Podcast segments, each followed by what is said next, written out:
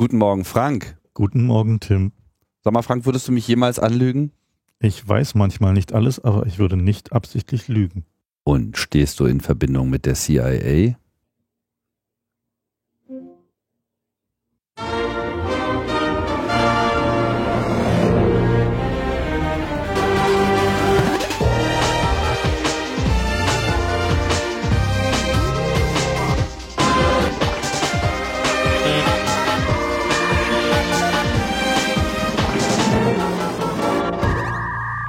Logbuch Netzpolitik Nummer 213. Nach einer kleinen Kreativpause äh, sind wir jetzt mal wieder im Programm. Es war auch geplant, schon etwas äh, früher on air zu gehen, aber da kamen ein paar Krankheitsabsagen dazwischen und umso mehr freue ich mich, äh, heute einen brauchbaren Ersatz für Linus gefunden zu haben, nämlich Frank. Frank Giger, hallo. Guten Tag.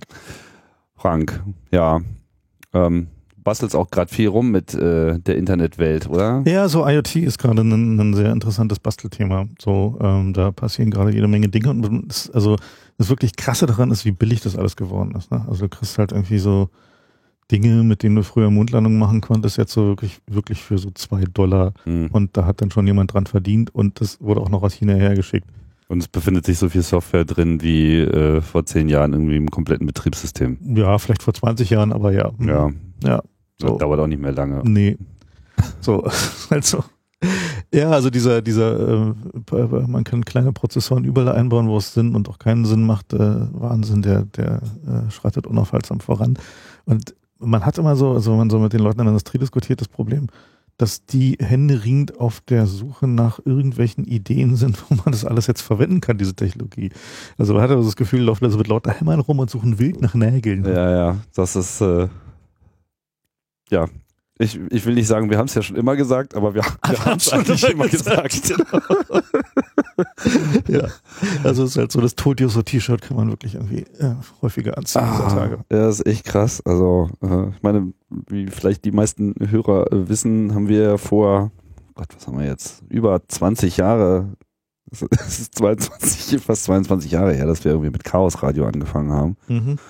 Und ich weiß noch, wie wir damals mal schon so dämonisch irgendwie äh, naja, ich will nicht sagen Weissagung verkündet haben, aber wo ich mich noch sehr lebhaft daran erinnere, als das erste Mal ähm, das so mit diesen Mobiltelefonen so eine gewisse Verbreitung gefunden hat. Und das muss so Ende der 90er Jahre gewesen sein. So 98, da kam dann immer so diese, können Sie uns über das Telefon abhören und so, nicht? Da hatten äh, also einige schon so ihre Aluhüte äh, ordentlich auf. Und wir so, naja, also so rein technisch. Im Prinzip schon. Ginge das schon, nur praktisch äh, wissen wir nicht, ob dieser Aufwand tatsächlich getrieben wird. Und da müsste man ja auch äh, große Verschwörungstheorien zusammenrühren und so. Und die Zeit hat uns mittlerweile komplett eingeholt. Naja, und ähm, wir können eigentlich davon ausgehen, wann immer wir uns irgendeinen Quatsch ausdenken können, der wie eine Verschwörungstheorie klingt und der ist technisch möglich, dann wird er halt gemacht. Also irgendjemand wird es dann halt schon tun. Kann mhm. man mittlerweile eigentlich so sagen. Also so war ja so der, also für mich so dieses, diese Erkenntnis aus den, dem Teil der Snowden-Dokumente, die sich da halt über die, also diese Tailored Access Organization bei der NSA, also die, deren Hackertruppe drehte, war so, naja, wenn man sich's ausdenken kann, dann machen sie es halt. Mhm. Ja. Das bringt uns auch schon äh, zum ersten Thema, so, wenn wir schon über Verschwörungstheorien äh, sprechen. Da ist dann auch äh, unser Freund Juri Asanchow nicht äh, weit, der ja immer noch in äh, London ausharrt in seiner Botschaft, aber äh, ganz, äh, der hat jetzt auch wieder Internet, ne? Also das ist ja immer eigentlich mal abgeschaltet. Also habe ich gelesen, dass sie es nach der Wahl wieder angedreht haben, ja. Hm. Also zumindest twittert er ja wieder. Hat jetzt auch einen eigenen Twitter-Account. Hm. Den Twitter aber aber kein blaues Häkchen verpassen Echt? möchte. oh, das habe ich gar nicht bekommen. Na gut, also blaues Häkchen ist ja eh nur irgendwie hinderlich. Aha. Ja, so wie Trump, ne? Also einmal Potos und einmal Real Donald Trump gibt es jetzt auch, äh, gibt Wikileaks und einmal Real äh, Julian Assange sozusagen. Naja, ich meine, Herrgott, ich meine, das, hat man mehr Freiheiten. Ne? Der Trend geht zum zweiten Account. Ich würde mir vielleicht auch mal einen zulegen. Genau. Real Tim Prittler. genau. Man munkelt allerdings auch, das gibt's schon längst. Uh, uh, uh. Ja, wir äh, wollen ähm, sprechen äh, auch nicht nur über das äh, Release von dem sogenannten Vault äh, 7. So hat Wikileaks das äh, genannt. Ich weiß gar nicht, gibt es irgendeinen Grund für diese 7? Oder ist das einfach nur, weil es fancy klingt? Ich habe keine Ahnung. Ja. Sie haben es irgendwie nicht erklärt, soweit ich weiß. Und das Ganze scheint zu sein ein äh, Leak aus CIA-Kreisen. Also was es ist. Hast du den Eindruck? Ja, also was es, also mit kann man schon davon ausgehen, dass es so ist, weil äh, auch die entsprechenden Statements halt der CIA ja dazu vorliegen, dass sie halt sich darüber große Sorgen machen, die nationale Sicherheit und so. Ähm, also worum es sich handelt, ist ein, ähm, also Wikileaks sagt, er ist ein Teil einer größeren Serie und ist der größte äh, Dump aus äh, Geheimdienstdokumenten ever und so. Der Teil, der jetzt released ist von diesem Vault 7, ähm, da, worum sich dabei handelt, ist ein, ähm, ein Dump aus einem Confluence. Also Confluence ist ja so ein Tool, was äh, quasi das Wiki ist in äh, Jira. Also Jira ist halt so ein, so ein Issue- und Trouble-Ticket und sonst was, Company Management System, Development Verwaltung und so. Mhm. Was halt so bei mittlerweile sehr, sehr vielen Firmen verwendet, so wird so eben auch bei der CIA und dieses Confluence ist also quasi ein, so ein fancy Wiki, also was halt irgendwie es ermöglicht, halt User-Pages anzulegen und ein bisschen Automation daran zu tackern und so. Aber auch so eine Kollaborationssoftware genau. für Teams. Genau, so, so Dinge. Und das, was, was Wikileaks der bisher veröffentlicht hat, ist halt der sozusagen der textuelle Teil mit ein paar PDF-Dokumenten und so aus diesem Jira. Ähm, und halt äh, ein paar ganz ausgewählte äh, Binary-Dumps äh, in, in Form eines ähm, äh, von Hexdumps. Und die haben halt die Tools, die dahinter stehen, also die Hacking-Tools, ähm, nicht veröffentlicht, sondern gesagt, okay, da wollen wir jetzt mit den Herstellern zusammenarbeiten, damit die die schließen können. Interessant an diesem, äh, an diesem Dump ist, also sind zwei Dinge. Zum einen die Kultur, in die man da so einen Einblick bekommt, weil die plappern da halt auch. Ne? Also die flachsen da und machen halt irgendwie ihre Witzchen und äh, tun sich da Meme-Bilder rein und so. Also das halt Meinst dann, ja Agenten sind auch nur Menschen? Ja, es sind auch nur Menschen so, ne? Also es ist halt so völlig, über, völlig überraschend. ja, die, weil die Leute, die, mit, die da dieses, dieses, ähm, äh, die, der, äh, dieses Jara offenbar benutzen, sind halt jetzt auch nicht so die, die richtigen Schlapphut-Agenten, sondern sind halt die CIA-Hacker. Da sind halt Leute, die entwickeln da halt Software. Also es ist halt so, wenn man da reinguckt, dann sieht man, die entwickeln halt einfach Software, die zum Abhören von, naja, einer großen Auswahl an ja, Geräten dient. So. Und das ist halt der Unterschied, der ähm, zu den Sachen, die wir von der NSA kennen, mit Ausnahme äh, dieses Tau-Kataloges für diese sogenannten Implants, ist, dass es sich dabei halt nicht primär um Werkzeuge zur Netzwerküberwachung handelt, sondern halt um Sachen, die dazu dienen, äh, ja, Geräte zu infizieren. So. Und ähm, da, die machen sich da ganz viele Gedanken zum Beispiel darüber, wie ähm, verwendet denn so ein, so ein jemand, der im Feld, also in the field, wie sie schreiben immer, äh, wie verwendet er denn diese Tools? Und die werden dann halt so auf USB-Sticks ausgeliefert und die werden vorher, wenn, wird gefragt ganz genau, was verwendet denn das Target? Also was, welchen Computer oder welches Mobiltelefon verwendet das Ziel, wo halt diese Software eingeschleust werden soll. Dann wird geguckt, ob man irgendwie online rankommt, dann wird geguckt, ob man, also ob jemand da offline hinkommt, irgendwie, keine Ahnung, Putzfrau, die halt einen USB-Stick reinsteckt oder so. Und dann haben sie halt natürlich immer so gewisse Unsicherheiten, dass sie nicht wissen, ob es jetzt irgendwie diese Windows-Version oder jene Windows-Version ist, weil das kann man ja nicht, nicht immer genau wissen so. Und dann kriegen dann teilweise so Kollektionen von USB-Sticks mit. Ne? Also dann kriegen die halt so fünf, sechs USB-Sticks und die probieren sich halt nacheinander aus, bis es bei DIM macht. So, um halt irgendwie diese Infektionen zu machen und dann fängt das Ding halt, halt an, nach Fall zu suchen und nach Hause zu telefonieren und also zu machen, was halt irgendwie diese ähm, die, äh, ja, also das Ganze ist halt offensichtlich ausgelegt als Serviceabteilung für so Mission Impossible Style.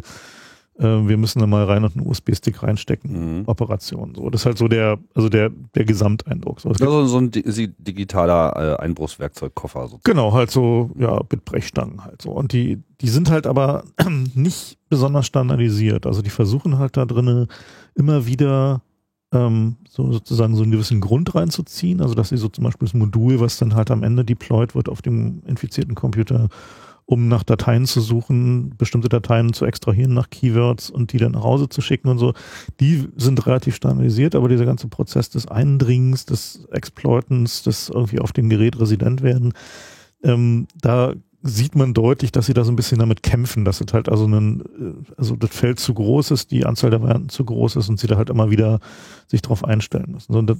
Also man sieht halt so, sie haben so eine gewisse, ähm, so eine gewisse Methodologie so, ne? also die haben halt so ein, ähm, also fangen halt an mit einer Konfiguration, wo sie halt dem, dem Field Officer, da gibt es so, ein, so einen schönen Fragebogen, ne? also so, äh, das ist der, äh, das, der Codewort, das Codewort, wenn man danach mal drin suchen will, ist Fine Dining, äh, das Case Officer Toolset. Und ähm, da äh, sieht man drin halt so, wo sie dann so fragen, wer, will, wer wird es denn verwenden? So, wird es der Case Officer selber machen, also der CA Officer, oder wird es ein Agent machen, dem angearbeitet, so das Asset, ähm, oder jemand, mit dem man irgendwie sonst wie in Verbindung ist. Und dann äh, fragt man so, was, worum geht's denn? Also was ist denn der Gegner? Ist es irgendwie irgendein ein Business oder ist es halt irgendwie ein, äh, äh, eine Foreign Intelligence Agency oder ist das Target möglicherweise ein Systemadministrator, wo man davon ausgehen muss, dass der ein bisschen genauer an seine Logfiles guckt? So und ähm, dann wird gefragt, so wird dieser, äh, wird dieses Tool unter den Augen von irgendjemand? So, also muss es so, so stealth sein, dass es also auch nicht mal ein Pop-up gibt oder so, weil jemand zugucken könnte. Ähm, ja, da wird gefragt, so ist es dann ein Laptop oder Tablet oder was auch immer und, und so weiter. Also so diese, diese ganze Reihe von sozusagen Fragen, die man so durchgeht, wie lange hat man am, äh, am Ziel, also wie lange darf man da verweilen, ähm, äh, verwenden die da Krypto und so. Also alle, die fragen halt alles ab und bauen dann daraus ihre, sozusagen ihr Toolset. Ne? Also dann kriegst du so quasi dann vorkonfiguriertes Schweizer Taschenmesser mit genau den richtigen Klingen eingebaut, äh, die du halt für den Fall wahrscheinlich brauchen wirst. Und offensichtlich werden dann diese, diese CIA-Hacker auch noch losgeschickt, ähm, zum Beispiel ins Konsulat nach Frankfurt, was ja so einer der, der kleineren Skandale war, die jetzt da drin steckte, mhm. in diesem Ding. Da gibt es so ein Travel, also so ein, so ein ziemlich humoristisch gehaltenen Travel Guide, so irgendwie, was man dann so machen soll, wenn man halt für Technical Support nach Frankfurt muss. Äh, mit unter anderem dem Hinweis, dass und das alles zu hat und äh, man in Tankstellen kein ordentliches Essen bekommt. Und die, ähm, ja, naja, Amis halt, ne? Ähm, also in Frankfurt ist das Generalkonsulat der mhm. USA. Genau, und, mhm. und da sieht man dann halt auch, dass die dann unter der, äh, unter verschiedenen Tarnidentitäten agieren, also zum Beispiel als Vertreter des Außenministeriums unterwegs sind oder so.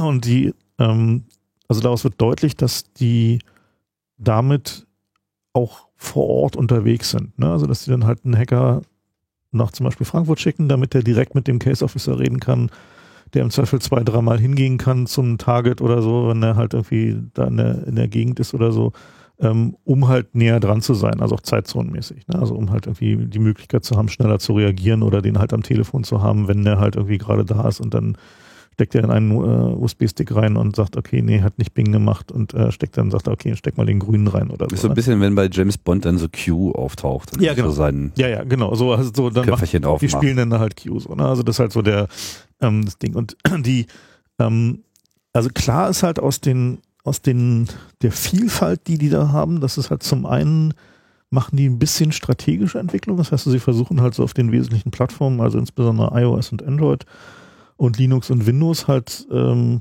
quasi immer sozusagen einen fertigen Werkzeugkasten zu haben. So, also alles so die, so die, sagen wir mal so fünf Mainstream-Plattformen, dass man da immer was hat und dass halt auch immer Exploits da sind, um über jeden Angriffsweg, der halt äh, so sinnvoll möglich ist, die halt vorzuhalten. Die Anzahl dieser Exploits ist jetzt nicht gigantisch groß. Ähm, also die haben halt, man, also die haben da auch so eine Historie drin, äh, teilweise so, wie lange war der Export unterwegs, also wann ist er totgegangen, also zum Beispiel mit welchem iOS-Update ist der halt raus, äh, rausgefallen. Mhm. Oder wer hat den denn parallel entdeckt? Ne? Also da sind dann, tauchen dann auch so Namen wie Stefan Esser zum Beispiel auf, so, der halt irgendwie so, ja, entdeckt von dem danach gefixt, so. Na, also die hatten dann, also man sieht halt so, die kaufen halt auch ganz viel Exploits ein. Also es ist halt ganz viel Tools und Exploits sind halt äh, von kommerziellen Zulieferern. Ähm, das heißt also, man sieht da quasi auch das andere Ende dieser, äh, dieser Zero-Day-Verkaufskette. Ähm, ne? Also wenn halt Leute an irgendwelche Broker verkaufen, die dann halt nicht explizit sagen, wir verkaufen nur an die Hersteller, also wir leiten es nur an die Hersteller weiter, also halt wie Zero Day Initiative zum Beispiel, sondern halt die halt so eher wie Zerodium oder so unterwegs sind, die halt eher so Wie wer? Zerodium ist einer von diesen, diesen O-Day-Trader-Firmen so. Da Mhm. gibt's gibt's so diverse Firmen so und auch einige, die nicht mal Firmen sind, sondern nur Individuen, die da halt unterwegs sind und halt dieses Brokering machen.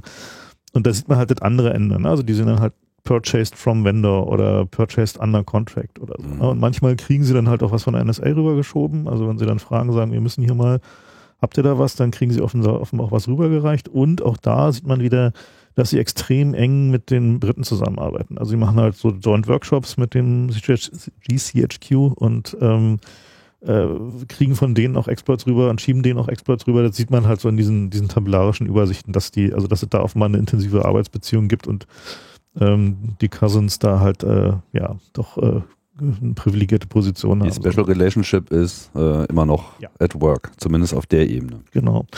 Und ähm, interessant an dem, an dem ganzen Ding ist halt auch so die, ähm, die Art und Weise, wie die da so arbeiten. Also die haben dann halt so richtig Releases ähm, und ganz viel von dem Wiki dreht sich halt auch darum, so wie kriegt man dann irgendwie was unter welcher Plattform zum Compilen und welche, welche Möglichkeiten hat man, um diese oder jene DLL zu injecten und so, also halt so Techniken, um auf dem System sich reinzubohren, festzusetzen und nicht entdeckt zu werden. Dann gibt's auch so richtig lange How-Tos mit, wie sorgt man dafür, dass man sein Risiko entdeckt zu werden minimiert, also welche Krypto verwendet man und so. Das ist halt so richtig so eine, ja, also so ein, also eine Menge Lehrmaterial quasi auch so von, ähm, wo man sieht so, okay, das sind so, ich würde mal schätzen, in der Größenordnung so 100, 200 Leute so, die da äh, aktiv sind Mhm. Und- das ist ja quasi, funktioniert wie eine Firma, ja. Die haben halt so Produktlinien und die haben halt irgendwie, an denen arbeiten halt ein paar Leute und die haben dann halt Releases und die müssen halt adaptiert werden und dann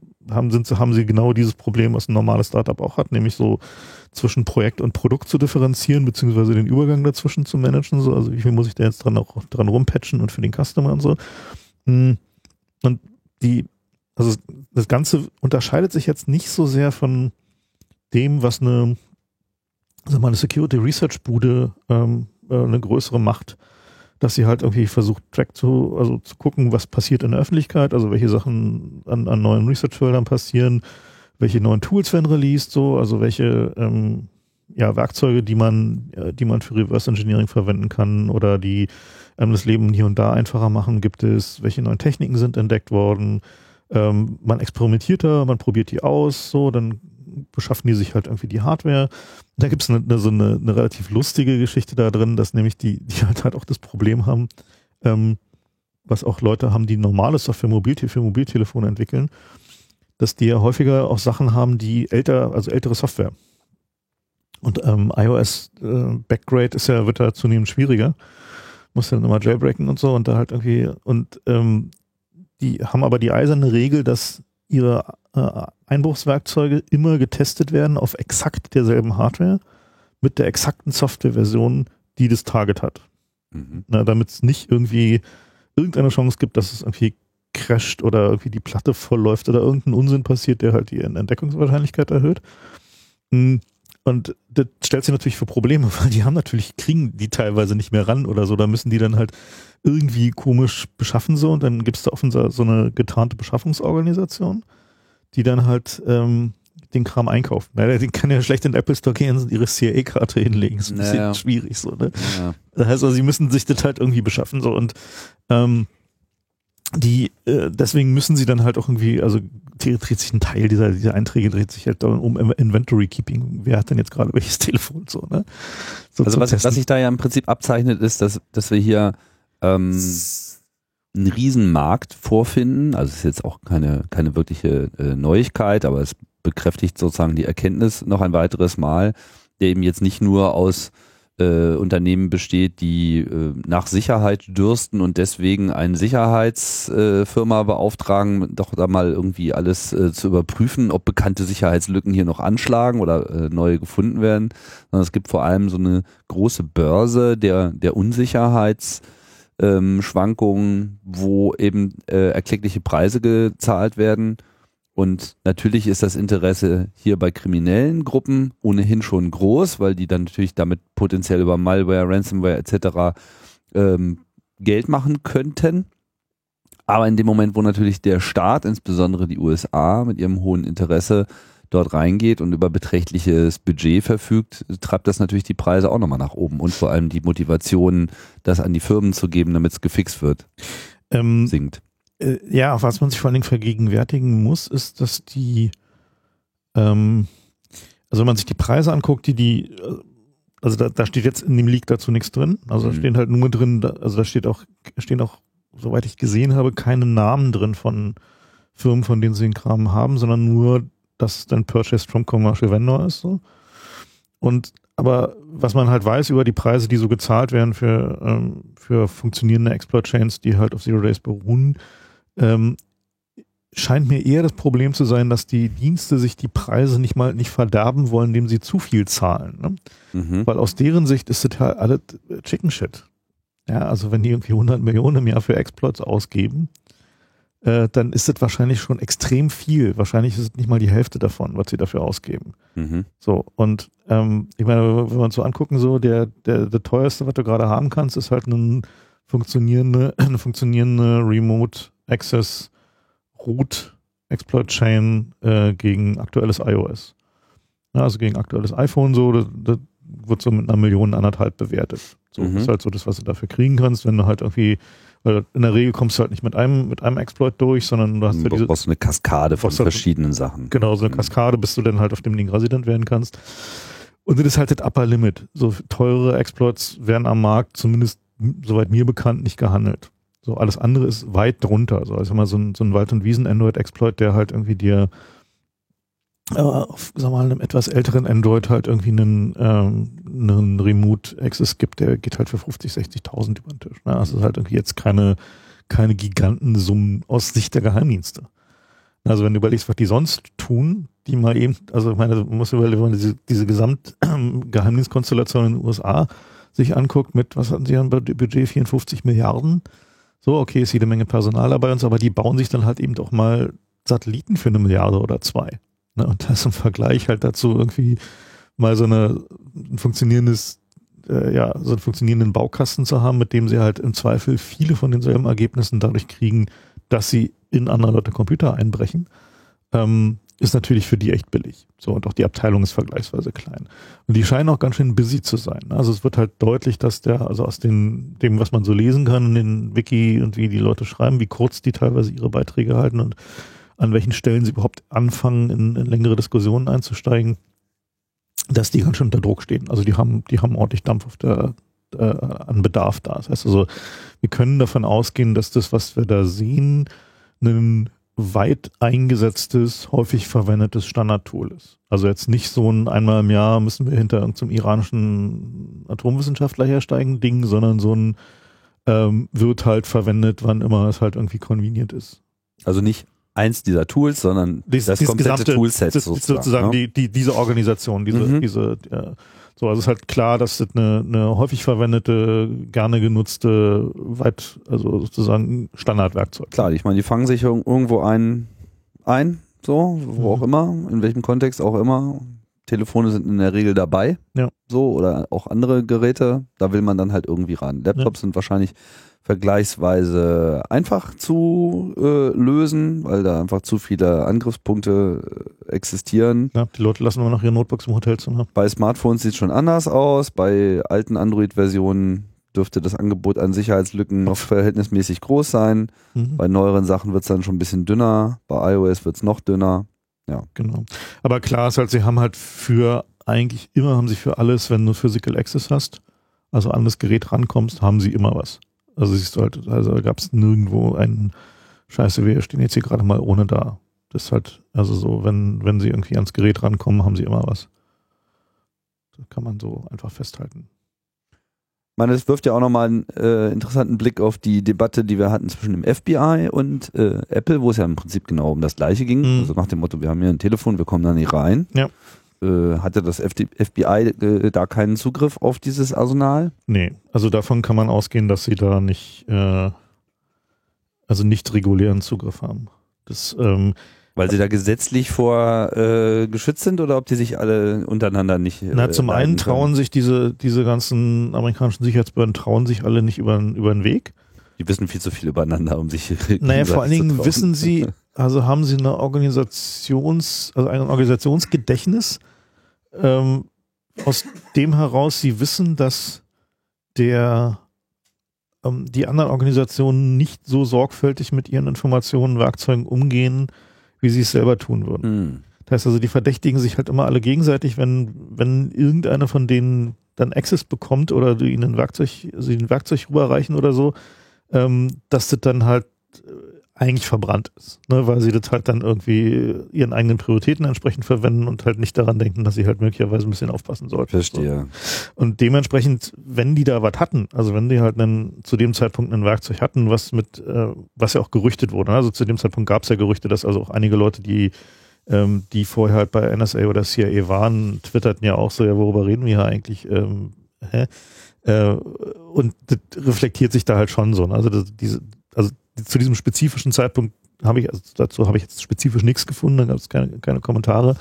Ähm, aber es ist halt klar, dass, dass sie halt da immer zu, das Ziel haben und meistens offenbar erfolgreich sind, jeweils zur aktuellen Version halt irgendwie was zu haben. So was Physik für Physical Access, ne? Für Remote Access ähm, scheint nicht so ihr Fokus gewesen zu sein. Also gibt's halt auch, aber ist jetzt nicht, nicht so der zentrale Fokus. Und sehr interessant war, dass die, ähm, die Tools für Android sich, äh, also die gucken sich halt immer nicht das spezifische Gerät an, sondern die Chipset-Familien. Also die sagen halt, okay, funktioniert auf diesem und jenem Baustein. Baustein. Ne? Also funktioniert zum Beispiel mit dieser Serie Qualcomm Baseband-Chips mit diesen Grafik-CPUs. Also das ist halt so, da gibt es halt so eine. Weil da eben ja auch nochmal eine eigene Firmware drin ist, die sich eben spezifisch verhält. Genau. Mhm. So, also ähm, da bin ich sehr gespannt, äh, also falls Wikileaks da halt doch mal die tatsächlichen Tools released, wie da die Exploit-Wege sind. Also weil mich also persönlich interessiert zum Beispiel halt, äh, ob die halt da ähm, äh, sozusagen produktisierte Exploit-Wege haben, die halt ein Telefon over the air exploiten können. Was halt, also jetzt nicht logisch im Sinne von schicken dir halt eine, eine, eine MMS oder sowas, die dann halt irgendwie den, den Telefon exploitet, sondern halt zum Beispiel über Spaceband, also über den Funkchip, der in deinem Telefon Kontakt mit dem, mit dem Mobiltelefonnetz hält. So, das halt, wird halt nicht so richtig deutlich aus dem, was wir bisher sehen. Insofern bin ich sehr gespannt, was da noch kommt. Also was die, die nächste Serie an, an Leaks da ergibt meine, für die CIA ist das natürlich auch nochmal eine äh, interessante äh, rechtliche Diskussion. Es gibt in den USA diesen sogenannten Vulnerabilities Equities Process, der so eine Regelung ist, der offensichtlich weitgehend ignoriert wird. Das ist so eine Ansage aus 2008, dass man ja im Prinzip, wenn man halt Kenntnis von irgendwelchen Sicherheitslücken hat, selbstverständlich äh, mit den Herstellern da versucht, ähm, ja, Kommunikation aufzubauen, damit dann halt solche Sicherheitslücken äh, entfernt werden können das ist alles Humbug, oder? Ich meine, das äh, scheint ja nun, nun, keiner wirklich ein Interesse daran zu haben. Naja, also man, man sollte man vielleicht nochmal ganz kurz erklären, was, was damit eigentlich bezweckt wird, weil wir sind ja äh, de facto in Deutschland jetzt demnächst in derselben Diskussion. Mhm. Also dieser Vulnerabilities Equities Process war so eine Art Beruhigung, die eingebaut wurde äh, unter, der, ich glaube es war Obama damals schon, 2008. Ja. Mhm. Ähm, die sozusagen da eingebaut wurde, gesagt wurde, okay, wir brauchen als Staat, brauchen wir Sicherheitslücken in Einzelfällen selten, manchmal, um halt unseren nationalen Nee, das muss noch George W. Bush gewesen sein. Ja? Naja, acht Jahre. 2008, 2016? Weiß ich nicht genau, muss mal nachgucken. Ja. Mm, um zu sagen, okay, wir, wir verwenden als Staat Sicherheitslücken, aber wir gehen damit verantwortlich um. So im Sinne von, wenn eine Agency eine Sicherheitslücke hat, dann muss sie die zu uns bringen und die Sicherheitslücke wird dann bewertet nach dem Motto, okay, brauchen wir die wirklich ganz dringend oder wie lange brauchen wir die noch und für welchen Zweck brauchen wir die und dann wird entschieden, an zu welchem Zeitpunkt sie der Hersteller mitgeteilt bekommt. So, also nach dem Motto, wir müssen davon ausgehen, wenn es da draußen Sicherheitslücken gibt, dass wir selber betroffen sind das heißt also, wenn wir dem Hersteller nicht Bescheid sagen und diese Sicherheitslücke schließen oder wenigstens die Signaturen für diese Sicherheitslücke irgendwelche Firewalls tun, falls es halt möglich ist, dann äh, kommen wir halt in Probleme, weil möglicherweise der Schaden größer ist, der dadurch entsteht, dass diese Sicherheitslücke nicht geschlossen wird, als dass, ähm, wenn sie geschlossen wird. Sondern das ist halt so dieses Equities, also dieses Abwägen. Und eigentlich galt dieser Prozess immer so ein bisschen als so eine Art Experiment, um zu gucken, ob, äh, ob man sowas machen kann. Also ob halt so, ein, so eine Abwägung möglich ist. Also dass man eine rationale Entscheidung darüber trifft als Staat. Denn, gibt es denn einen, einen, Vorteil davon, äh, eine Lücke eine Zeit lang nicht zu schließen oder schließen wir sie lieber gleich? Und dieser Prozess hat aber in der Praxis halt ganz viele Probleme. Also zum einen ist es natürlich so, dass das halt immer eine, eine wilde Annahme ist, welcher Schaden dadurch entstehen kann, dass man diese Lücke nicht schließt. Ne? Also das ist halt so ein, weiß man halt nicht. Ja. Das liegt halt unter anderem daran, dass also selbst äh, die, die Regierung hat in den USA hat halt kein Software-Inventory. Die wissen halt nicht mal, was sie alles an Softwareversionen im Einsatz haben. Die wissen nicht zentral an der Stelle, was irgendwie alles in welchem Subsystem, in welchen Militäreinheiten und so weiter verwendet wird. Das heißt, die können einfach auch nicht einschätzen, wie groß das Risiko ist von einer bestimmten nicht geschlossenen Sicherheitslücke, dass sie halt der Gegner ausnutzen kann. Und insofern ist diese also lässt sich die Frage, ist dieses Experiment erfolgreich gewesen mit diesem äh, Vulnerability Equities Process, lässt sich mindestens anhand dieses CIA-Leaks dann jetzt let letztendlich als klar mit Nein beantworten. Weil da findet sich kein Hinweis darauf, dass sie da irgendwas irgendwie äh, ernstlich betrieben haben, also ihre Bugs da submitted haben oder so. Das äh, mhm. äh, ist so also ja, Process heißt ja im Prinzip auch eigentlich nur so eine Art Dienstanweisung. Das ist nicht wirklich ein nee, Gesetz. Nee, es gibt ein ne? Komitee. Also es gibt ja eigentlich gibt's da gibt's da so Sitzungen und da gibt es ein Komitee für und da ist also also eigentlich ist es halt schon so ein aber es ist kein Act, also es ist kein, kein Gesetz, was man äh, groß äh, einklagen könnte, sondern es ist halt ein Process, es ist sozusagen eine eine eine Verwaltungsstruktur. Ich glaube, äh, Struktur. es war eine Executive Order von aber ich bin nicht bin ich mir nicht ganz sicher, wie es wie es aufgehängt ist, aber de facto ist es halt also ich so, weiß auf jeden Fall, dass es kein Gesetz ist. Ja, so, ne? ja das mhm. kann sein, ja jedenfalls die, diese Frage stellt sich ja in Deutschland jetzt auch. Ne? Also wir haben ja diese ähm, im Ausgang jetzt der, der Kryptodiskussion hat sich ja unser Innenministerium darauf äh, verlegt zu sagen, okay, ähm, Krypto finden wir im Prinzip gut, wir wollen aber Wege haben, sie zu umgehen, wenn wir müssen, was halt auf de facto Exploiting und Trojaner hinausläuft. Mhm. Und ähm, dieses äh, da jetzt in der Entstehung befinde, irgendwie Zentralbundescyberamt da in Köln, was irgendwie dafür dienen soll, halt den Behörden halt irgendwie als zentraler Ansprechpartner für solche Zwecke zu dienen, ähm, wird natürlich in genau dieser Diskussion laufen. Also, meine, wir sagen schon länger, dass der Staat halt, wenn er von der Sicherheitslücke Kenntnis hat, dann ist es seine verdammte Pflicht, irgendwie anzusagen, ähm, dass er sie hat und ähm, sie halt irgendwie dem Hersteller zur Verfügung zu stellen, damit sie schnellstmöglich geschlossen wird, eben weil ähm, eine Abwägung eigentlich nicht möglich ist. Und das haben wir jetzt gut demonstriert bekommen, dass wir an diesem Punkt halt recht hatten, dass wir, also man einfach sagen kann, ähm, erstens, die Dienste scheren sich da sowieso nicht drum.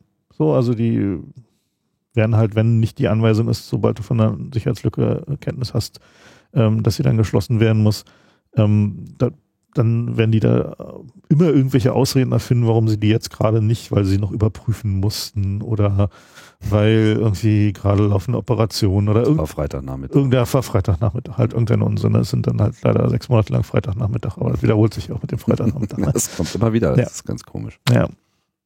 Und daraus resultiert dann eben auch, dass diese, ähm, diese Idee einer Abwägbarkeit, ähm, ja, können wir eigentlich ad acta legen. Also es ist halt schon so, dass also klar ist, dass ähm, dass die Dienste kein Interesse daran haben, dass sie dementsprechend dem auch nicht folgen werden und daraus ist dann, resultiert dann halt eben auch, dass die Lücken halt einfach nicht geschlossen werden, sondern die genau das tun, was wir immer vermutet haben, nämlich so lange wie möglich versuchen, diese Lücken offen zu halten. Interessant ist, dass wir, also zumindest in den CE-Dokumenten ähm, gibt es keine konkreten Hinweise darauf, dass sie versucht haben, Einfluss auf Hersteller zu nehmen, um Lücken länger offen zu lassen. Also das ist halt sowas ähnliches wie eine gute Nachricht. Also zumindest gibt es da in den, diesem, Dokum, diesem Dokumentensatz keine Hinweise darauf, keine Ahnung, was noch kommt, aber bis Stand heute haben wir zumindest keine, keinen kein Hinweis auf direkte Einflussnahme, zumindest auf die Hersteller, die, die sich da kümmern. Was schon mal immerhin ein, ein gutes Zeichen ist, weil das ja ein Punkt, der also insbesondere gegen so Firmen wie Cisco und Oracle ja immer wieder gerne äh, vorgebracht wird. Eigentlich gut, Cisco und Oracle sind jetzt keine Firmen, die sich da in diesen Dokumenten finden äh, in größerem Maße, äh, dass dass sie das Spiel mitspielen. Dass die Spiel mitspielen, also dass die halt ähm, Sachen offen lassen. Und das ist ja auch das Gerücht, was ja schon sehr lange unterwegs ist, ähm, dass dieser Vulnerability Equities Process eben auch noch diese Komponente hat. Ja, also dass halt sozusagen die da zwar die Hersteller mitspielen, also mit am Tisch sitzen manchmal, also dass sie sagen, irgendwie Sachen erzählt bekommen so, äh, aber dass der dann auch Druck gemacht wird und gesagt wird, übrigens, wenn ihr euch mal ein halbes Jahr Zeit lassen könntet mit dem Fixen dieser spezifischen Sicherheitslücke, dann wäre es ganz wunderbar. Und hier ist übrigens unser Federal Contract für irgendwie unser nächstes Datenbank-Upgrade. Mhm. Ähm, und das findet, findet glaube ich, aber eher auf NSA-Ebene statt. Deswegen ist es in diesem, in dieser, also da drin jetzt halt nicht so richtig mhm. zu sehen. Ja.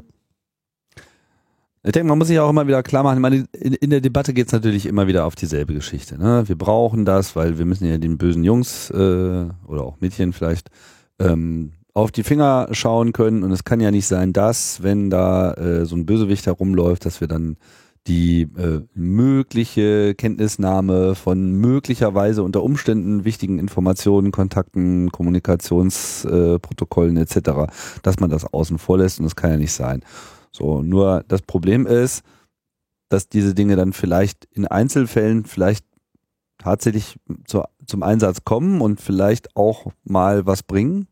Nur dass halt die Zahl der potenziell Geschädigten äh, durch diesen durch diese Sicherheitslücke im Bereich von Malware, Ransomware in zunehmendem Maße, gerade auch Behörden sind ja jetzt äh, auch akut bedroht von diesem äh, Erpresserschema, dass da eben einfach der der gesellschaftliche Schaden und auch der Schaden für den Staat ähm, einfach um ein Vielfaches höher ist. Na, der Staat hat ja, also in, in Deutschland zumindest, hat er ein, äh, eine klare Aufgabe, nämlich halt irgendwie auch die Daseinsvorsorge für seinen Bürger. Ähm, und damit, wenn er halt von Sicherheitslücken weiß und sie nicht schließt, bzw. nicht veranlasst, dass sie geschlossen werden, dann ähm, das ist unterlassene Hilfeleistung kommt er halt seiner, also seiner, seiner Verantwortung nicht. Mhm. Da muss man halt einfach klar so sagen. Das Gegenargument dagegen ist natürlich, dass sie sagen, okay, aber die Sicherheit, ne? Äh, ist ja nun auch äh, ein wesentliches Recht und so. Ein super Grundrecht habe ich gehört. Super Grundrecht, genau. mhm. genau. Ähm, und die argumentieren damit natürlich, okay, wir wägen es halt ab. Aber ähm, klar ist halt, wir, wir sehen halt an dem Beispiel der USA, dass es halt so nicht funktioniert. Also das ist halt so, ein, so eine relativ offensichtliche Ignoranz gegenüber diesem ganzen Ding. Also das interessiert die einfach nicht. Ne? Das wird halt irgendwie geregelt. Die, die spannende Frage, die sich daraus ja ergibt, ist dann, wenn, also wir haben ja bei den Snowden-Dokumenten das Phänomen gehabt, dass der BND die quasi als Blueprint genommen hat für seine Wunschliste.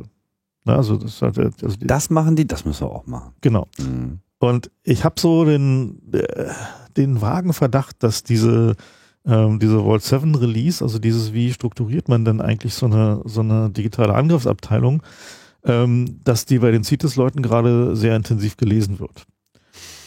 Ne, weil, also der Blueprint zeigt halt schon relativ offensichtlich, wo, worüber man sich Gedanken macht, wie halt die Struktur funktioniert, wie halt irgendwie die Service-Funktionen aussehen, was halt so der, ähm, ja, äh, die typischen Arbeitsweisen sind, äh, wie groß irgendwie so ein, so ein Laden sein muss, damit man halt so einigermaßen Coverage hat, in welchem Umfang man halt irgendwie Sicherheitslücken einkaufen muss, um halt irgendwie zu jedem Zeitpunkt irgendwie ähm, einsatzfähig zu sein und so. Also das ist halt ein, ähm, äh, ja, also jeder, der noch nicht so einen Laden hat, ähm, der kann jetzt äh, damit äh, ja, angehen, hingehen und sich mal sein Organigramm nehmen und es daneben legen und irgendwie nachgucken. So. Also denke, das wird passieren. Genau wie es beim BND passiert ist. Das, äh und die, die Frage. Stellt ja auch so ein bisschen wieder mal die, die Leaks als solche auch ein bisschen in Frage. Ne? Wie viel, ja. wie viel interne Geheimdienstdokumentation wollen wir denn noch öffentlich machen, um die Blaupausen möglichst weit zu verbreiten? Also ich denke, netto betrachtet ist der, ähm, ist es positiv, ne, dass wir davon wissen. Mhm. Aus dem einfachen Grunde, weil wir eine realistischere Einschätzung haben davon, wie vertrauenswürdig unsere Geräte sind. Nämlich nicht. So, also nicht sehr zumindest. Nicht sehr zumindest so, ja. Und ähm, die die Frage, wer denn sich da alles drauf einnistet, ist natürlich interessant. So und äh, also mit der Anzahl der Akteure, die sich da tummelt, steigt natürlich die Wahrscheinlichkeit, dass man betroffen davon ist. Und auf der anderen Seite erhöht sich dadurch aber eben doch der Druck. Also was wir halt jetzt klar sehen, ist halt irgendwie diese Schlamperei beim Thema IT-Security kann halt so einfach nicht weitergehen. Also es ist halt so vollkommen klar, dass wir jetzt halt einfach Marktmechanismen brauchen, die der Staat erzwingen muss, um dafür zu sorgen, dass irgendwie diese Schlamperei aufhört. Und ähm, dazu gehört halt aus meiner Sicht als ersten so kleinen Schritt eine klare Ansage, wenn du dir ein Gerät kaufst, wo ein Netzwerk drin ist, dann gehört dann ein Label drauf, bis zu welchem Datum garantiert Sicherheitsupdates dafür geliefert werden. Und wie oft. Mindesthaltbarkeitsdatum. Mindesthaltbarkeitsdatum. Für, für alles. So alles, was irgendwie Bits bewegt, irgendwie, was nicht nur rein lokal ist. Mhm. Ja? Also, also sobald es irgendwie ein Netzwerk hat, muss es irgendwie zwingend einen äh, regulären Security-Update-Zyklus dafür geben. Ansonsten ist es eigentlich nicht marktfähig. Ne? Also genau wie man sagt, okay, Geräte, wo du halt einen Stromschlag bekommst, wenn du halt anfasst, sind halt nicht äh, in der EU handelbar. Muss man halt einfach sagen, okay, wenn du nicht garantieren kannst, dass du Security-Updates in dem und dem Zeitraum lieferst, dann geht's halt nicht. Und das wäre halt so, so, ein erster einfacher Schritt dafür, aus meiner Sicht. Das ist ganz interessant, ne? Ähm, jetzt fordern wir ein äh, Mindesthaltbarkeitsdatum. Ähm, bis vor ein vor kurzem war das quasi eigentlich noch ein Kampfwort in die andere Richtung äh, mit geplanter Obsoleszenz, ja. So, oh, deine Geräte, die funktionieren ja irgendwann nicht mehr und ich kann ein iPhone, was vier Jahre äh, alt ist, nicht mehr auf die neueste äh, Betriebssystemsoftware bringen und es nicht mehr supportet und ich kriege keine Security-Updates mehr dafür. Ja, ich meine, das ist ja eigentlich das Problem. Also ich weiß es ja vorher nicht. Ne, also es ist halt so, es gibt halt so diese informellen, ja, so drei Jahre nach dem, äh, nach dem First Shipping, so, da gibt es dann so Gerüchte so bei Apple, wie lange jetzt irgendwie so der, die internen Support-Richtlinien sind. Bei Google gibt es noch viel wilder. Okay, also es, soll, es, sollte verbindlicher sein, aber auf der anderen Seite ist ja auch die Realität die, dass sich einfach eben alte Geräte auch nicht beliebig lange äh, supporten lassen, also zumindest nicht härten lassen. Also ist man, okay, man, man, aber ne? dann muss also man es halt bitte vorher ansagen. Genau, man sollte, ja gut, aber man weiß ja jetzt auch nicht so ganz genau, wann es soweit ist. Ne? Also ich meine, wenn die Erkenntnis so ist mit, das können wir jetzt noch ein Jahr durchziehen, da ist jetzt äh, nichts bekannt geworden, ist ja was anderes, als ob man jetzt bei irgendeinem bestimmten Gerät weiß, der Stein, den wir da verbaut haben, der lässt sich nicht updaten, der ist irgendwie in seiner Grundkonstruktion mit seinen nach außen geleiteten mhm. Pins irgendwie angreifbar, da lässt sich jetzt sozusagen auch nichts mehr tun. Gut, ich meine, solche Fälle gibt's halt immer, aber wenn du halt eine technische Möglichkeit hast und halt jetzt nicht nur sagst, wie zum Beispiel Apple, wir machen halt keine Updates mehr, weil wir jetzt auf 64-Bit gegangen sind. Na, also was ja, wir so, klar, es gibt ja auch noch andere so, Zwänge. Hm. Ne, das, nein, das ist ja kein Zwang, das ist ja eine Entscheidung. Ne, aber wenn du halt vorher als Apple das weißt, Marktzwänge in anderer Ja, Richtung aber wenn du vorher, wenn du vorher sozusagen kalkulieren musst, nehmen wir mal Beispiel Apple so, äh, okay, du musst dieses iPad drei Jahre supporten. Mhm. Ne, dann kalkulierst du halt anders. Dann wird's halt vielleicht ein bisschen teurer, aber dann musst du halt einfach dafür sorgen, dass deine Betriebssystemsversion halt immer noch auf der 32-Bit, also dass da immer noch eine 32-Bit-Version von vorliegt und die Security-Patches backported werden. Und so muss man halt eigentlich ehrlicherweise kalkulieren. So, weil sonst verarscht du halt einfach den Kunden. So, weil ich meine, ich sehe halt immer noch nicht ein, wieso mein iPad 1 immer noch keine, äh, keine Security-Updates mehr bekommt. Ja, weil es funktioniert hervorragend. Das ist ein tolles Gerät. ja, ich habe ja auch noch ein paar rumliegen. Ja, also ich meine, sind halt irgendwie, also selbst der Akku ist noch benutzbar. Ja, also weil es halt echt erstaunlich, aber ist so. Mhm. So, nur ich kann damit halt nicht mehr ins Internet gehen. Ich kann nicht mal mehr Spiegel Online aufmachen mit dem Browser, ohne dass es mir um die Ohren fliegt. Ja. So. Und das ist halt eigentlich nicht einzusehen. Ne? Also das ist halt so ein, und wenn es einen Marktmechanismus gibt, also wenn da halt ein Aufkleber drauf ist, pass auf, drei Jahre Support und daneben liegt halt so ein Flower Power Enterprises Tablet und da steht halt drauf sechs Monate Support, habe ich als Kunde zumindest irgendeine Art von rationaler Entscheidungsgrundlage. Ne? Also ich habe dann halt zumindest die Möglichkeit halt einfach zu sagen, okay, ich kann das halt vergleichen. Momentan habe ich keine Vergleichsmöglichkeiten und habe eben auch keine Idee davon, wie viel Wert der Hersteller darauf legt. Also so als, also ich meine, Du ja gut, ich meine, dein iPad ist jetzt sieben Jahre alt. Ich glaube, das äh, hat die drei Jahresgarantie schon lange durch. Zugegebenermaßen, aber es ist noch eine gute Hardware. Ich finde die toll, ja. Ist halt irgendwie ein bisschen heavy, aber ansonsten ist sie echt robust. Ja, ich weiß. Also zwischendurch ist irgendwie mindestens ein, ein iPad Air irgendwie, hat sich schon länger irgendwie zerbröselt. Da haben sie noch irgendwie so ein bisschen so wie so ein alter Daimler, so mit noch so T-Trägern und so. ja. Tja, also der, wie gesagt, die Forderung daraus, die, die, die wir halt daraus ableiten, ist halt schon zu sagen, okay, wir brauchen halt da äh, stärkere Incentives für irgendwie bessere Sicherheitsmaßnahmen und wir kommen da halt auch nicht mehr drum herum, weil sonst können wir diesen ganzen Internet of Things Quatsch halt echt vergessen, wenn es halt irgendwie keine Möglichkeit gibt, ähm, dieses Security-Thema halt mit irgendeiner Art von äh, Marktnachdruck und Regulierung zu versehen, die am Ende effektiv dazu führt, dass es halt besser wird, dann wird es halt nicht gehen. Und ich meine, was da immer so diskutiert wird von wegen Zertifizierung und also was ist halt Quatsch, das wird halt nicht funktionieren. Das ist halt so ein, geht halt nicht so. Also was halt so der, der der, der, also der Vorschlag, den wir gerade in der Politik halt auch treiben, ist zu sagen, okay, Schritt eins ist halt, Mindesthaltbarkeitsdatum, äh, was Security-Updates angeht. Und Schritt zwei ist, dass wir da hingehen, dass wir sagen, okay, wir definieren mal einen dynamischen Stand der Technik, was Sicherheit angeht, für die unterschiedlichen Bereiche.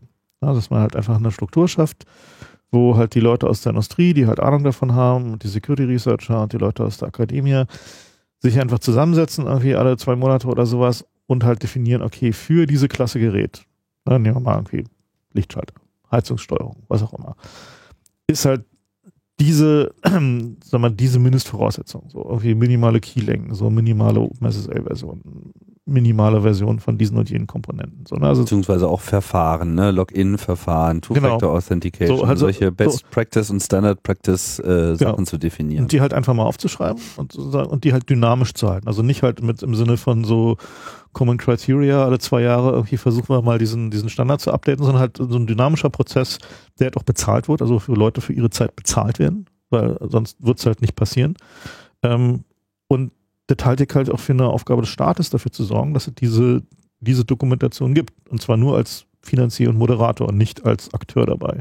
Gut, BSI kann sich natürlich klar gerne mit an den Tisch setzen und das halt irgendwie facilitaten, aber die sollten halt nicht derjenige sein, der halt da die dann halt irgendwie Dinge festlegt. So und der, wenn man das dann halt einmal hat, dann kann man halt auch hingehen und zum Beispiel über Haftung und Versicherung diskutieren. Na, dann kann man sagen, okay, für IT-Systeme bestimmter Größenordnung wenn die halt irgendwie oder eine bestimmte Anzahl User oder so, dann sollten die halt dem definierten Stand der Technik entsprechen. Sonst kriegst du keine Haftpflichtversicherung dafür oder so. Also da kann man dann halt anfangen, wenn man halt diesen Stand der Technik mal definiert hat und dann ein Prozess für existiert, der sich auch bewährt und der halt sich, sich eingeschliffen hat und irgendwie vorangeht, dann kann man dadurch halt eben auch den Druck erhöhen. Also dann kannst du halt den Druck auf die Hersteller erhöhen, dass sie halt irgendwie in relativ zügigem Tempo halt sich auf den, den Stand der Dinge bewegen. Also möglichst schnell halt dahin kommen, dass, dass halt Sachen äh, geupdatet werden.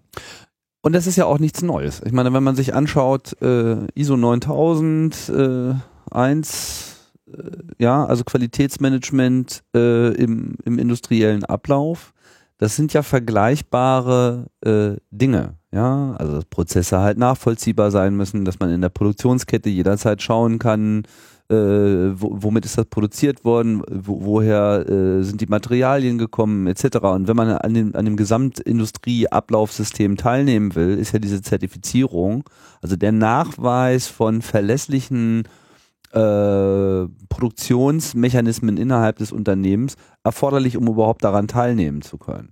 Und genauso könnte man ja auch hergehen und sagen, okay, du möchtest jetzt hier eine, eine, eine, eine sprechende Barbie äh, in jedes Kinderzimmer legen.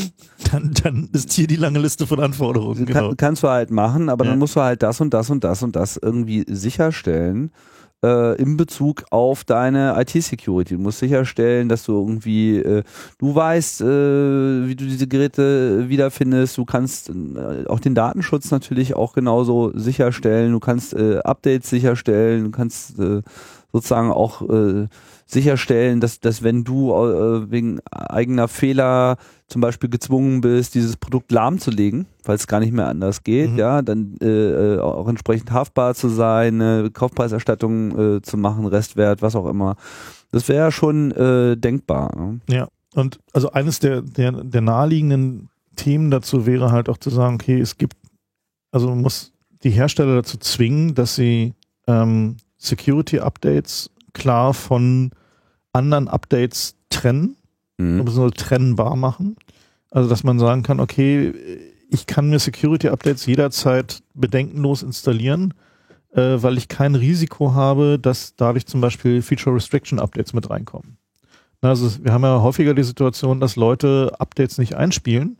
Wobei man das wahrscheinlich gar nicht so unbedingt jetzt äh, garantieren kann, weil ja teilweise auch äh, das Klar, Feature, Restriction, Feature, Restrictions können halt auch Sicherheitsmaßnahmen sein, das ist genau. richtig, aber trotzdem ist es halt so, dass der, dass also eine, eine bessere Trennung davon, ähm, von, also von Feature-Updates und Security-Updates, ähm, dazu führt, dass sich halt auch das Vertrauen der Leute erhöht. Mhm. Also dass man halt einfach mehr. Leute sagen, ja, steht Sicherheit drauf, hat einen Stempel. Nee, und vor allen Dingen kann ich dann halt einfach auch Security Auto Updates anmachen. Genau, ach so, das ist halt so, ja. ja. weil das ist halt so der, der Punkt, der, der halt, also so Leute, was ist ich, irgendwie die, ähm, äh, der halt hier die Fritzbox-Hersteller zum Beispiel, ne, die haben halt genau dieses Problem. Dass halt irgendwie, wenn die halt Security also wenn die Auto-Update anmachen, steigt halt natürlich die Sicherheit irgendwie durch die gesamte Geräteflotte. Ähm, wenn die Leute aber lieber ausmachen, weil sie schon mal dann, keine Ahnung, keinen Shell-Access mehr hatten oder so, äh, den, den, sie halt gerne hatten. Ja, oder sie auch nur überfordert sind von dem neuen User-Interface. Genau, so mhm. und so weiter, ne, dann, dann sinkt halt die Gesamtsicherheit so. Und daraus resultiert halt unter anderem halt aber auch ein, ein wichtiger Punkt, den man halt, also jetzt äh, davon ausgehend, dass die, die Dienste und die, äh, und die Polizeibehörden wahrscheinlich nicht aufhören werden, äh, zu versuchen, das mit diesem Hacking da voranzutreiben und halt irgendwie äh, Exploits und Trojaner als Arbeitsmittel zu benutzen, dann ist die absolute Minimalforderung, die man da stellen muss, ist, dass unter gar keinen Umständen Update-Pfade als Einschleusungsmittel benutzt werden. Mhm. Weil in dem Augenblick, wo das passiert, ist das Vertrauen in die, äh, ja, in Updates weg. Dann hören die Leute auf, Updates einzuspielen. Und das ist der maximale Schaden. Ja, weil dann spielen die keine Updates mehr und dann sinkt halt die Sicherheit durch die gesamte Flotte. Also auch ein, ein weiterer Grund, warum überhaupt das staatliche Engagement in diesem Bereich einfach grundproblematisch ja. ist, weil man einfach eine vertrauensbildende, das ist so wie korrupte Polizei, ja. Also wenn du irgendwie ja. weißt, dass die dir äh, auch anders kommen können, dann gehst du halt gar nicht mehr hin und dann äh, ja. ja, dann ist eh vorbei. Springen wir mal weiter. Mhm. Ähm, und das ist ja in gewisser Hinsicht auch schon eine Überleitung. Jetzt wissen wir ja, dass unter der neuen Administration in den USA ein paar Dinge äh, ohnehin etwas exzessiver äh, betrieben werden, als sie vielleicht ohnehin schon betrieben worden sind. Ein Klassiker ist beim Eintritt in die USA dass halt äh, es immer wieder mal Berichte davon gibt, dass Leute halt nach ihren Geräten gefragt werden, diese dann teilweise auch weggenommen werden und erst nach äh, ein paar Stunden wiedererhalten oder irgendeinem anderen Zeitraum und natürlich auch nicht so richtig wissen, was mit diesen Geräten gemacht werden äh, wurde in dieser Zwischenzeit. Jetzt gibt's die äh, nächste Eskalationsstufe, dass man halt jetzt schon Tests fährt mit äh, mehr oder weniger automatisierten ja, Übernahme von Social Media Accounts. Das ist zumindest derzeit das Target. Das heißt, man wird einfach gefragt, so, ja, hier. Gib mal dein Facebook-Login. Oder Twitter-Account, so, äh, wir wissen ja, dass du das hast und brauchst ja irgendwie auch gar nicht erst abstreiten, weil ist ja alles zu, viel zu offensichtlich und die acht Stunden, die du hier gerade über den Teich geflogen bist, die haben wir äh, gerade genutzt, um das mal alles auch äh, ausführlich darzulegen. Und wenn du dann dagegen bist, dann kannst du auch gleich wieder abhauen. Oder wir, wir setzen dich hier halt einfach mal in irgendeinen Jail. Da ist jetzt von Testläufen die Rede. Genau, und, und das ist halt eigentlich das, was, was halt einen so ein bisschen ähm, äh, stutzig machen sollte, halt eben, dass, dass halt diese, äh, dieser Begriff Test ja immer impliziert, dass das geht dann halt noch weiter, ne? Das wird dann halt irgendwie noch mehr. Und äh, momentan ist es wohl so, dass die, äh, die Tests von dieser automatischen Auswertungssoftware, äh, die die DARPA da gebaut hat, laufen wohl eher nicht so vielversprechend. Also die äh, sozusagen, also was die sich ja überlegt haben, war, wir kriegen einen Social Media Account und dann ist da so eine rote, grüne, gelbe Ampel und irgendwie Posts oder Freunde oder Reiseziele oder was auch immer, die irgendwie verdächtig sind, werden automatisch gefleckt. Das ist wohl noch nicht so weit. Also das heißt jetzt nicht, dass es nicht funktionieren kann, aber das ist halt momentan wohl noch eher so experimental. So. Da wird sozusagen noch am passenden Machine Learning genau. äh, gearbeitet, um Freund und Feind zu finden. Wobei es natürlich ein bisschen absurd ist bei so öffentlichen äh, Sachen wie Twitter-Accounts, wo man das ja ohnehin schon äh, vorher äh, ablesen könnte, aber wenn sie Zugriff auf den Account haben dann wollen, haben die Messages. dann wollen sie halt auch die Direktkommunikation genau. haben genau. und äh, das ist wahrscheinlich sogar das Haupttarget hier. Das heißt, es muss auch gar nicht mal auf Social-Media-Accounts beschränkt sein. Äh, Im Prinzip kann einem dann auf der Basis ja jeder beliebige Account angefordert. Genau, wenn sich, da, wenn sich da einmal dran gewöhnt haben, dann werden sie das halt irgendwie schön weitermachen. So, ne? Das ist halt so ein, und die Zahlen sind ja relativ krass, so was jetzt irgendwie so weggenommene Telefone angeht. Also die. Äh, Hast du da irgendwas parat? Ähm, die hatten äh, letztes Jahr, glaube ich, waren es 5000. Nee, vorletztes Jahr waren es 5000, letztes Jahr 25.000 und dieses Jahr äh, sind sie, glaube ich, sogar schon drüber oder so. Also es waren jedenfalls Tausende von, von Vorfällen. Mhm. Und trifft halt auch jede Menge Amerikaner, interessanterweise äh, die halt irgendwie mal ein paar Monate in fremden Ländern waren. Oder arabisch klingende Namen haben oder Muslims sind. So, also es ist halt schon ziemlich klar, so die, also der, dieser Diskriminierungsansatz da ist halt ja nicht so, äh, ja, nicht so stark vertuscht, so nach diesem Muslim-Bann-Ding, das ist ja recht äh, offensichtlich. Und ähm, das scheinen die da halt auch äh, ziemlich gewalttätig teilweise durchzusetzen. So, ne? Also halt so, also mit, äh, da gibt da Berichte von körperlicher, also körperlicher Entfernung des Telefons unter Gewalteinsatz. So, ne? Also das war halt äh, schon relativ krass. Und die, ähm, die Frage, was passiert denn dann mit dem Telefon? Na, also wenn man das Telefon jetzt äh, dann ein paar Stunden nicht, äh, nicht sieht, wird es halt nur forensisch ausgelesen oder wird bei der Gelegenheit dann nochmal halt irgendwie so ein, äh, so ein Implant aus der Vault 7 Toolkiste da installiert? Ähm, die ist halt nicht zu beantworten.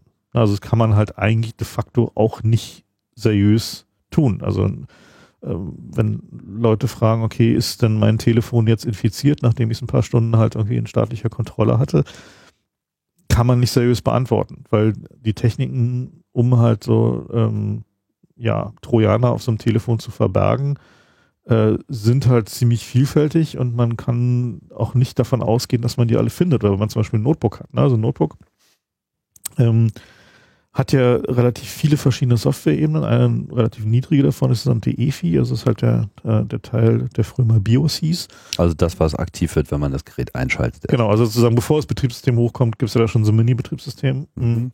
Und für, äh, für EFI finden sich in diesem Vault 7 Ding halt jede Menge Sachen. Ne? Also da haben die richtig ausführliche wie werden wir dann auf dieser Plattform und in dieser EFI-Version Resident und wie können wir dann halt irgendwie eine Infektion machen, die halt im Flash ist, die dann halt egal, ob du dein Betriebssystem neu installierst, äh, wieder Sachen, äh, also wieder die Infektionen wiederherstellt äh, und die Kontrolle über das Gerät wiederherstellt ähm, und so, also und das ist halt auch sehr schwer, das zu finden. Also Intel hat jetzt halt für die, äh, für bestimmte Chipset-Serien haben die ein Tool veröffentlicht, äh, um zu verifizieren, dass die EFI-Version im Flash mit der, die vom Hersteller intendiert ist, also mit der aus dem letzten EFI-Firmware-Update übereinstimmt. So. Also da gibt es halt noch so einen Verification-Mechanismus.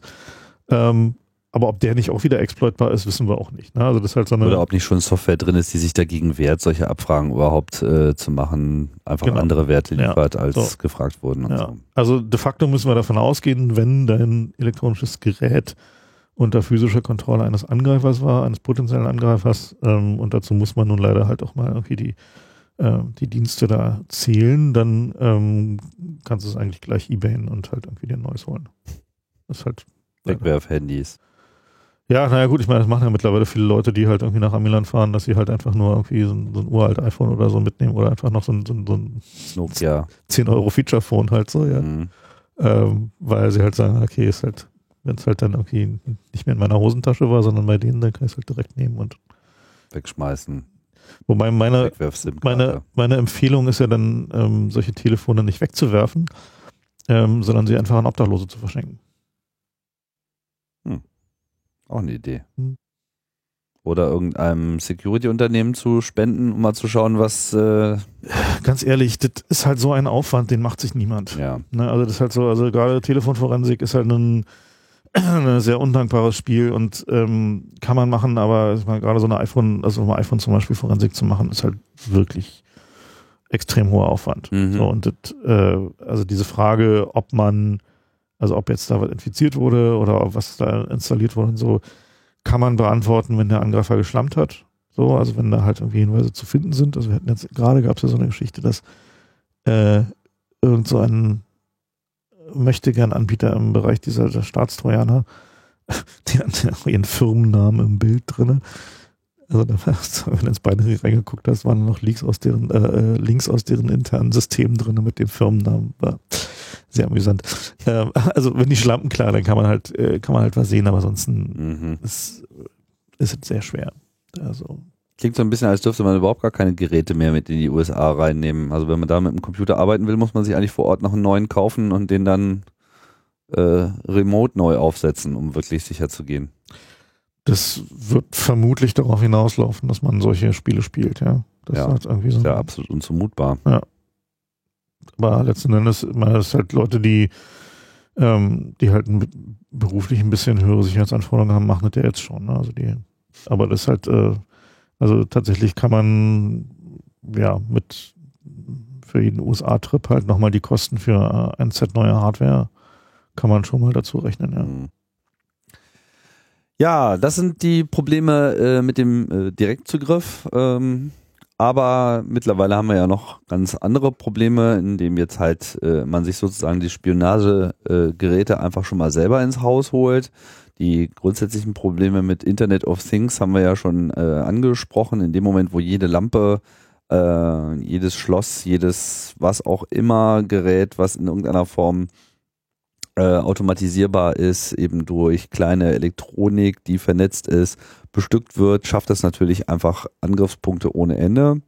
Aber ganz so dramatisch muss man es noch nicht mal sehen. Also selbst bei den Standardprodukten, die nur genau das tun, was sie eigentlich tun sollen, ist schon schwierig. Und jetzt gab es diesen Fall mit dem, wie nennt man diese Geräte eigentlich?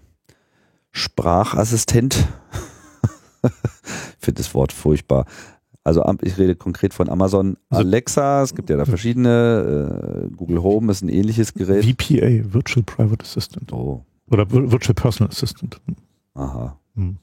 Also soll dir, soll dir persönlich assistieren, aber, aber also, so scheinbar, nicht wirklich. Also es ist, man kann es sich eigentlich besser vorstellen als sozusagen, wenn man sich die Cloud als so ein, so ein Spaghetti-Monster vorstellt, ja dann ist äh, sozusagen dieses Alexa ist Tentakel von diesem Spaghetti-Monster in deinem Wohnzimmer.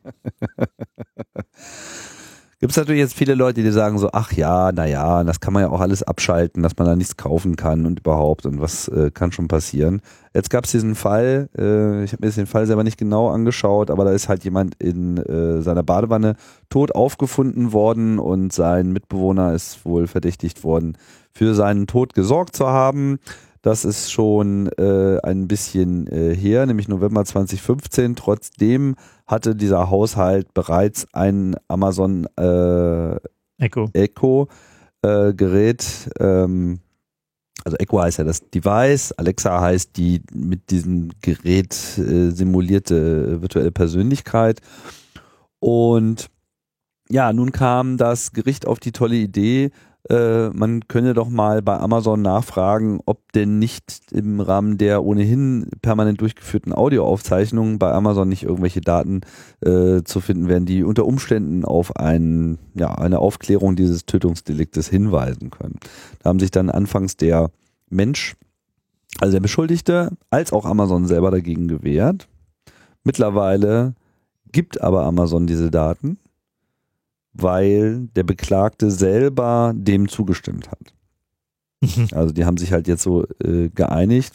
Was da jetzt der Hintergrund war, kann ich jetzt nicht so richtig sagen. Äh, der Fall äh, läuft ja auch noch. Ähm, ob da jetzt auch so viel draus zu gewinnen ist, weiß ich nicht. Nur man muss sich halt einfach mal klar sein. Hier ist ein Gerät, dessen Aufgabe es ist, dir die ganze Zeit zuzuhören für den Fall, dass du es ansprichst.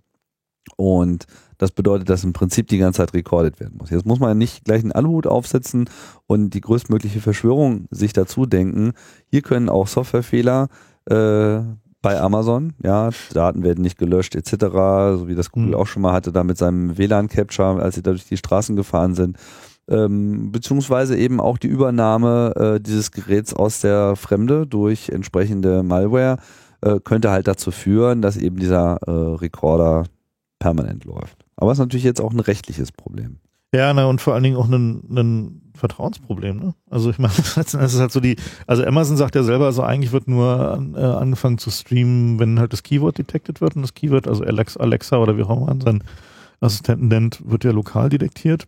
Ähm, wenn man so ein, so ein, so ein Echo aufschraubt, ganz interessant eigentlich. Da steckt halt ein richtig fetter digitaler Signalprozessor drin, ähm, der das Signal von sieben oder acht Mikrofonen, die da so um im Kreis sind, ähm, aufnimmt ähm, und auch die Richtung, aus der das Signal kommt, äh, detektiert. Also man sieht es ja daran, wenn man anfängt mit dem Ding zu sprechen, dann ist oben der LED-Kreis geht dann dahin, wo der Sprecher ist. Mhm. Also sagt einem so, ich, ich höre, also sein quasi, ich höre dich Signal. Und äh, eigentlich sollte die das Voice Streaming und damit halt irgendwie die Verarbeitung in der Cloud dann halt erst passieren, wenn das Keyword, äh, Keyword gesagt wird. So, ne? Und zumindest nach dem, wo wir halt jetzt irgendwie mal irgendwie mal kurz einen Wireshark irgendwie rangehalten haben an so ein Echo, scheint das zumindest in der Version, die wir da vor der Nase hatten, auch so zu sein. Ob das nach dem nächsten Software-Update immer noch so ist und ob es früher mal anders war und ob es vielleicht, keine Ahnung, auch von der Hardware-Version abhängt oder so, wissen wir nicht. Na, keine Ahnung. Also ist halt, äh, also vielleicht hatten sie damals halt zum Beispiel auch die Keyword Detection noch nicht im Griff und haben die Keyword Detection auch in der Cloud gemacht. Mhm. Da wäre auch eine Option, dass sie halt einfach direkt alles in die Cloud streamen, weil sie halt nicht äh, damals halt noch nicht die Keyword Detection halt hatten. So. Selbst dann, äh, also selbst wenn man sagt, okay, der geht halt nur mit Keyword Detection an, äh, finde ich das eigentlich inakzeptabel. So, also das ist halt irgendwie so ein, äh, ich will eigentlich nicht, dass da irgendwie, nur weil ich ein Wort sage, was ich möglicherweise auch mal zufällig sage, dann plötzlich angefangen wird, möglicherweise und zwar auch ohne Zustimmung der anderen Teilnehmer in dem Raum halt irgendwie da das Audio nach draußen zu streamen. Ja, vor allem, wenn man sich jetzt mal die, die nächste Eskalationsstufe äh, denkt, ja, sagen wir mal, hier wird jetzt nichts gefunden, etc. Aber äh, du hast halt eine entsprechende äh, Dichte. Es gibt ja jetzt auch Berichte von Hotels, die jetzt äh, massenhaft diese Echo-Teile direkt in ihre Zimmer einbauen wollen, so als Fernsteuerung, mach mal Fernseher an, mach mal Gardinen zu, etc., Licht aus. Macht ja aus äh, Sicht der Hotels äh, zunächst einmal äh, Sinn, solche äh, schönen Fernbedienungen bereitzustellen. Nur in dem Moment hat man halt äh, ein aus dem Internet überwachbares äh, Mikrofon im Gerät im Zimmer stehen und was ist, wenn halt die nächste Gerichtsanweisung heißt, äh, ihr habt da eine direkte Verbindung zu diesem Customer, der wird jetzt verdächtigt, äh, XY zu machen. Ähm, mach mal Mikro an. Mach mal Mikro an. Mhm. So, ja.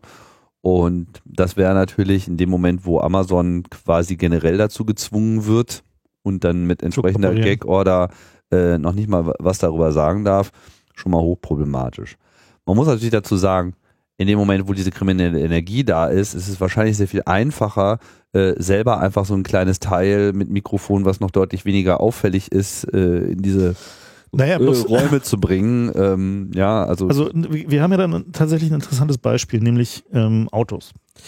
Äh, in Autos oh. ist es ja so, dass, äh, dass so Voice-Control-Geschichten ja schon sehr viel länger unterwegs sind, äh, weil da machen sie auch Sinn, weil du bist halt in einem relativ begrenzten Raum Du kannst deine Hände nicht benutzen. Ähm, also definierte Akustik. Definierte Akustik, so kannst die Mikrofone optimal anbringen zum, äh, zum Äh, und da gibt's ja schon länger so, äh, so Audio-Geschichten. Äh, und tatsächlich ist es aber auch so, dass äh, die auch von staatlichen Stellen, also von, von Ermittlungsbehörden und von Geheimdiensten, äh, extrem gerne als Wanzen genutzt werden. Also tatsächlich so ein Auto zu verwanzen, machen die mittlerweile per Software. Also wenn du halt irgendwie so ein etwas dickeres Auto hast, was halt irgendwie so Voice Control Features eingebaut hat und sei es halt auch nur irgendwie um der Navigation halt die Adresse zu sagen, dann ist die per Software, also per kleinem Software-Update zu einer Wanze mach, äh, umbaubar. Und die Dinger haben ja mittlerweile auch alle Mobiltelefone eingebaut und so ein Auto zu verwanzen wird, wenn es halt irgendwie ein halbwegs modernes Modell ist, eben nicht mehr mit irgendwie muss man dieses Auto irgendwie aufbrechen und dann da irgendwie die Wanze irgendwie in den Himmel fummeln und noch irgendwo die Kabel verbergen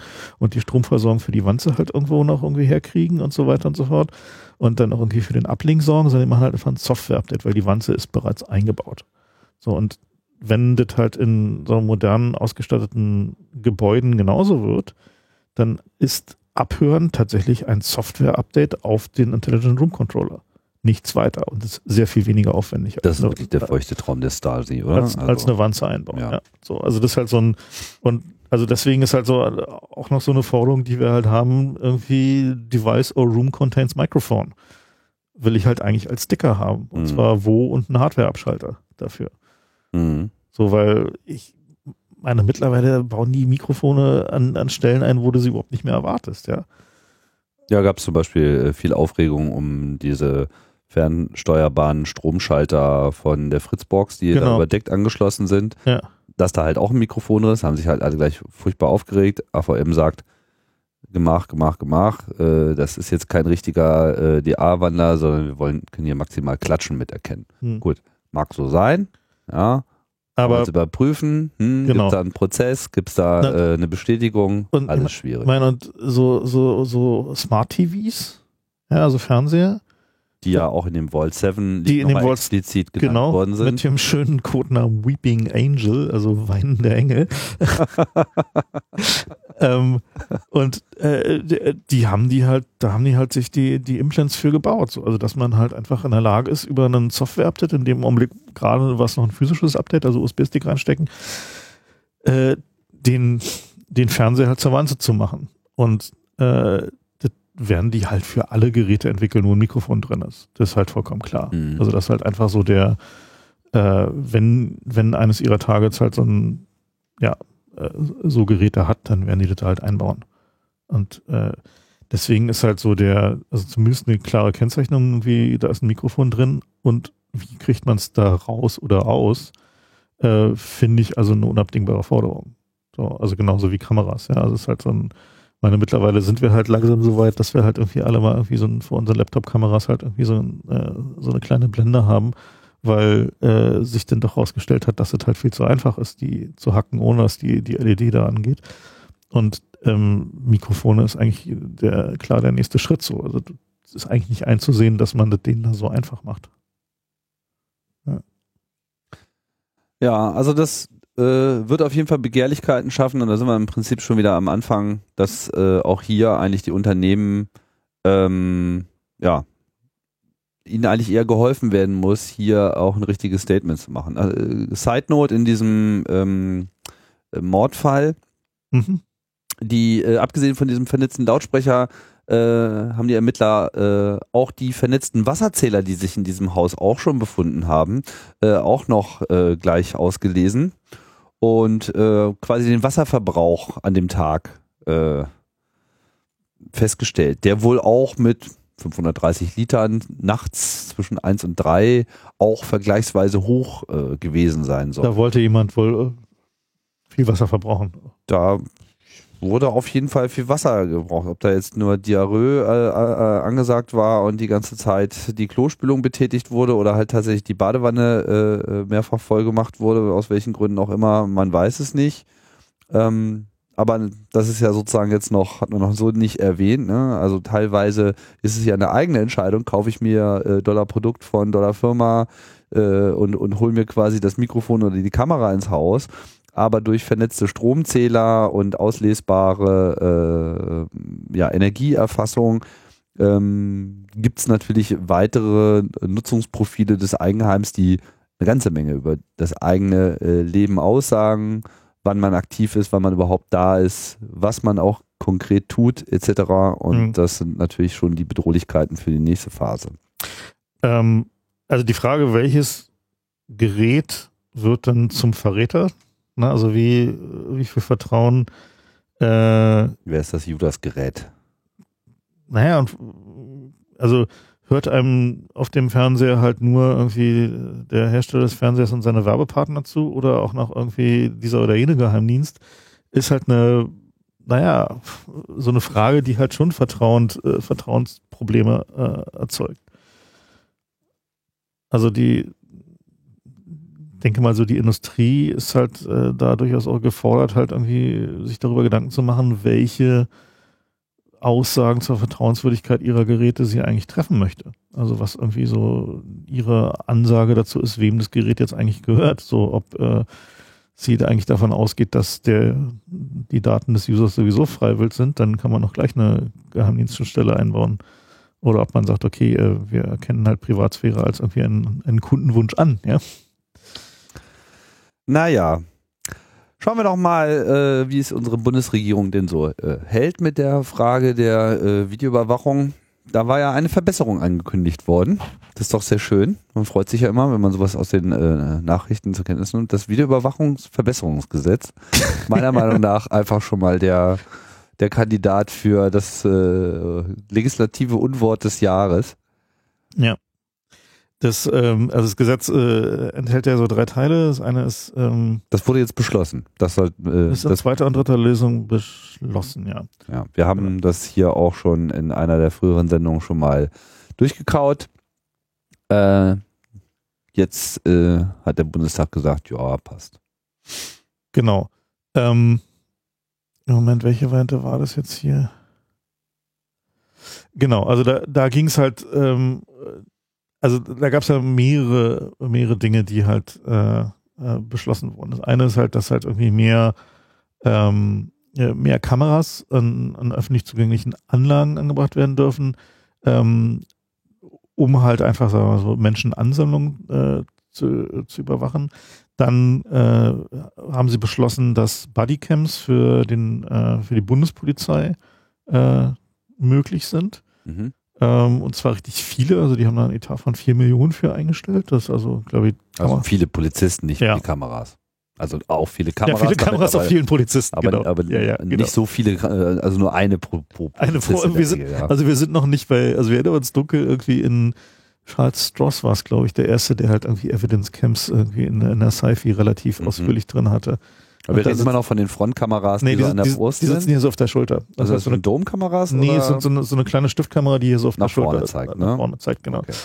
Und ähm, also zumindest so wie es im Gesetz steht, ist die, die Idee dabei, dass sie sagen, okay, sie recorden in eine Loop, also halt eine, gibt eine Endlosschleife, in der recorded wird und wenn der Beamte dann auf äh, Ich will jetzt aber drückt, dann ähm, wird diese Speich äh, wird die Schleife weggespeichert, sodass man halt also irgendwie irgendwas zwischen 30 Sekunden und drei Minuten, je nachdem wie es eingestellt ist. Also Loop heißt, in dem Moment, wo ich drauf drücke, habe ich auch unter Umständen schon die Schon. 30 Sekunden davor. Genau, oder drei Minuten. Auch einem- drei Minuten davor. Genau. Das heißt, wenn man merkt, so hier entwickelt sich eine Situation, jetzt ist auch was passiert, dann ist es im Prinzip schon gefilmt. Genau. Es würde halt nur gelöscht werden, wenn man eben nicht sagt, Genau. behalte das mal bei. Genau, und dann wird's halt in den, gibt's in den Lang äh, Langzeitspeicher und dann kann es angeblich, zumindest nach Gesetz, nur vom Vorgesetzten des äh, Beamten, also vom dann halt dem Wachführer oder was auch immer, irgendwie äh, als irgendwie gelöscht markiert werden.